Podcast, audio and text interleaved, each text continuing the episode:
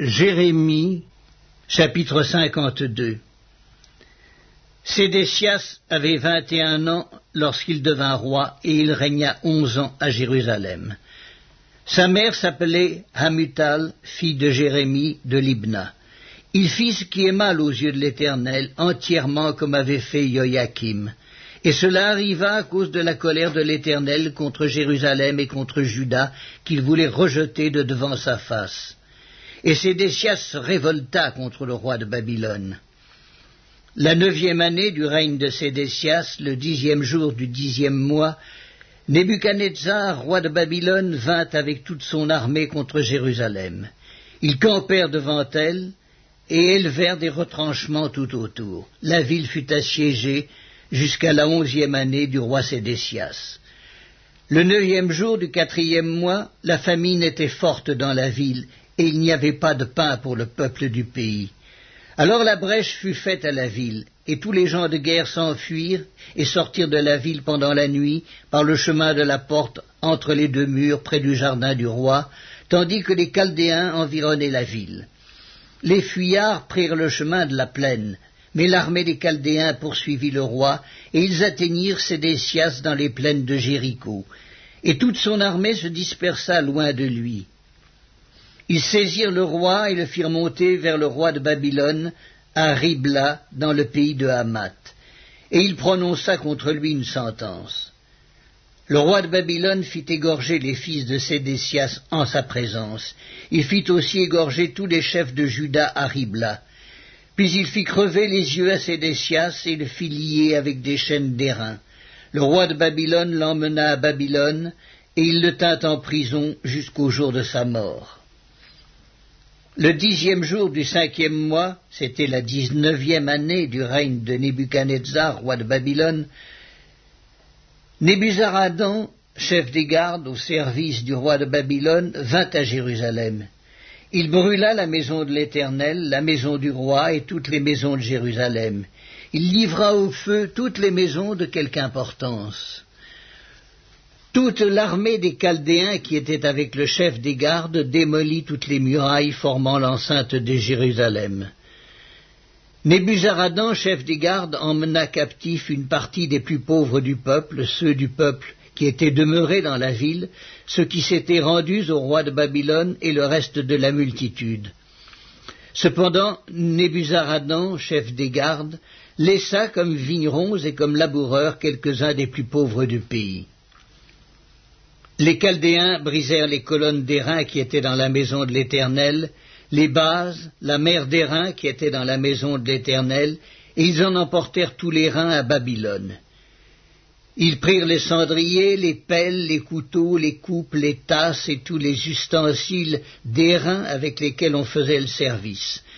Le chef des gardes prit encore les bassins, les brasiers, les coupes, les cendriers, les chandeliers, les tasses et les calices, ce qui était d'or et ce qui était d'argent. Les deux colonnes, la mer et les douze bœufs d'airain qui servaient de base et que le roi Salomon avait fait pour la maison de l'Éternel, tous ces ustensiles d'airain avaient un poids inconnu. La hauteur de l'une des colonnes était de dix-huit coudées, et un cordon de douze coudées l'entourait. Elle était creuse, et son épaisseur avait quatre doigts. Il y avait au-dessus un chapiteau d'airain et la hauteur d'un chapiteau était de cinq coudées. Autour du chapiteau, il y avait un treillis et des grenades, le tout d'airain. Il en était de même pour la seconde colonne, avec des grenades. Il y avait quatre-vingt-seize grenades de chaque côté, et toutes les grenades autour du treillis étaient au nombre de cent. Le chef des gardes prit Seraya, le souverain sacrificateur Sophonie, le second sacrificateur et les trois gardiens du seuil. Et dans la ville, il prit un eunuque qui avait sous son commandement les gens de guerre, sept hommes qui faisaient partie des conseillers du roi et qui furent trouvés dans la ville, le secrétaire du chef de l'armée qui était chargé d'enrôler le peuple du pays, et soixante hommes du peuple du pays qui se trouvèrent dans la ville. Nebuzaradan, chef des gardes, les prit, les conduisit vers le roi de Babylone à Ribla. Le roi de Babylone les frappa et les fit mourir à Ribla dans le pays de Hamath. Ainsi Judas fut emmené captif loin de son pays. Voici le peuple que Nebuchadnezzar emmena en captivité, La septième année, trois mille vingt-trois juifs. La dix-huitième année de Nabuchodonosor, il emmena de Jérusalem huit cent trente-deux personnes. La vingt-troisième année de Nabuchodonosor, Nébuzaradan, chef des gardes, emmena sept cent quarante-cinq juifs, en tout quatre mille six cents personnes. La trente-septième année de la captivité de Joachim, roi de Juda, le vingt-cinquième jour du douzième mois, Évil-Mérodac, roi de Babylone, dans la première année de son règne, releva la tête de Joachim, roi de Juda, et le fit sortir de prison. Il lui parla avec bonté, et il mit son trône au-dessus du trône des rois qui étaient avec lui à Babylone. Il lui fit changer ses vêtements de prison, et Joachim mangea toujours à sa table tout le temps de sa vie. Le roi de Babylone pourvu constamment à son entretien journalier jusqu'au jour de sa mort, tout le temps de sa vie. Les lamentations de Jérémie Chapitre 1 Et quoi? Elle est assise solitaire, cette ville si peuplée. Elle est semblable à une veuve, grande entre les nations, souveraine parmi les États, elle est réduite à la servitude. Elle pleure durant la nuit, et ses joues sont couvertes de larmes. De tous ceux qui l'aimaient, nul ne la console. Tous ses amis lui sont devenus infidèles. Ils sont devenus ses ennemis. Judas est en exil, victime de l'oppression et d'une grande servitude. Il habite au milieu des nations, et il n'y trouve point de repos. Tous ses persécuteurs l'ont surpris dans l'angoisse. Les chemins de Sion sont dans le deuil, car on ne va plus aux fêtes. Toutes ses portes sont désertes. Ses sacrificateurs gémissent. Ses vierges sont affligées, et elle est remplie d'amertume. Ses oppresseurs triomphent. Ses ennemis sont en paix car l'Éternel l'a humilié à cause de la multitude de ses péchés. Ses enfants ont marché captifs devant l'oppresseur. La fille de Sion a perdu toute sa gloire. Ses chefs sont comme des cerfs qui ne trouvent point de pâture et qui fuient sans force devant celui qui les chasse.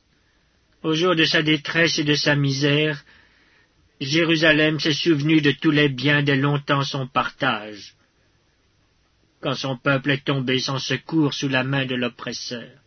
Ses ennemis l'ont vu, et ils ont ri de sa chute.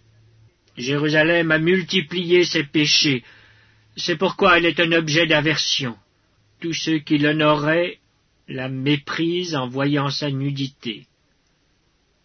Elle-même soupire et détourne la face. La souillure était dans les pans de sa robe, et elle ne songeait pas à sa fin. Elle est tombée d'une manière étonnante, et nul ne la console. Vois ma misère, ô Éternel. Quelle arrogance chez l'ennemi. L'oppresseur a étendu la main sur tout ce qu'elle avait de précieux. Elle a vu pénétrer dans son sanctuaire les nations auxquelles tu avais défendu d'entrer dans ton assemblée. Tout son peuple soupire. Il cherche du pain. Ils ont donné leurs choses précieuses pour de la nourriture afin de ranimer leur vie. Vois, éternel, comme je suis avili. Je m'adresse à vous, à vous tous qui passez ici. Regardez, et voyez s'il est une douleur pareille à ma douleur, à celle dont j'ai été frappé.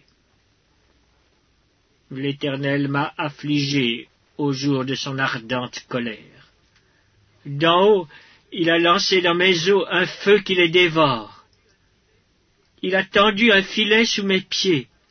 Il m'a fait tomber en arrière.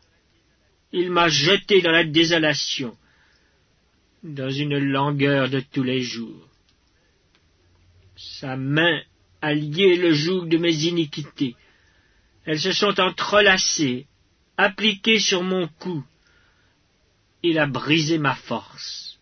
Le Seigneur m'a livré à des mains auxquelles je ne puis résister. Le Seigneur a terrassé tous mes guerriers au milieu de moi. Il a rassemblé contre moi une armée pour détruire mes jeunes hommes. Le Seigneur a foulé au pressoir la Vierge, fille de Judas. C'est pour cela que je pleure, que mes yeux fondent en larmes, car il s'est éloigné de moi celui qui me consolerait, qui ranimerait ma vie. Mes fils sont dans la désolation parce que l'ennemi a triomphé. Sion a étendu les mains et personne ne l'a consolé. L'Éternel a envoyé contre Jacob les ennemis d'alentour. Jérusalem a été un objet d'horreur au milieu d'eux. L'Éternel est juste, car j'ai été rebelle à ses ordres. Écoutez, vous tous, peuple, et voyez ma douleur. Mes vierges et mes jeunes hommes sont allés en captivité. J'ai appelé mes amis, et ils m'ont trompé. Mes sacrificateurs et mes anciens ont expiré dans la ville. Ils cherchaient de la nourriture afin de ranimer leur vie. Éternel, regarde ma détresse. Mes entrailles bouillonnent, mon cœur est bouleversé au-dedans de moi, car j'ai été rebelle. Au-dehors, l'épée a fait ses ravages, au-dedans, la mort. On a entendu mes soupirs, et personne ne m'a consolé. Tous mes ennemis ont appris mon malheur, et ils se sont réjouis de ce que tu l'as causé. Tu amèneras, tu publieras le jour où ils seront comme moi que toute leur méchanceté vienne devant toi, et traite-les comme tu m'as traité à cause de toutes mes transgressions. Car mes soupirs sont nombreux, et mon cœur est souffrant.